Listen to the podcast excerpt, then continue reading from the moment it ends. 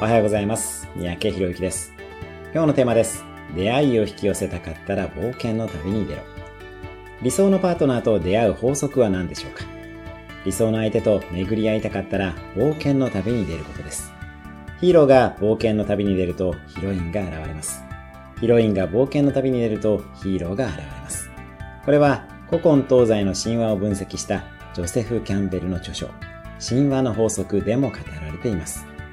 映画や小説の中で主人公は冒険の過程で理想の相手と出会いますよね。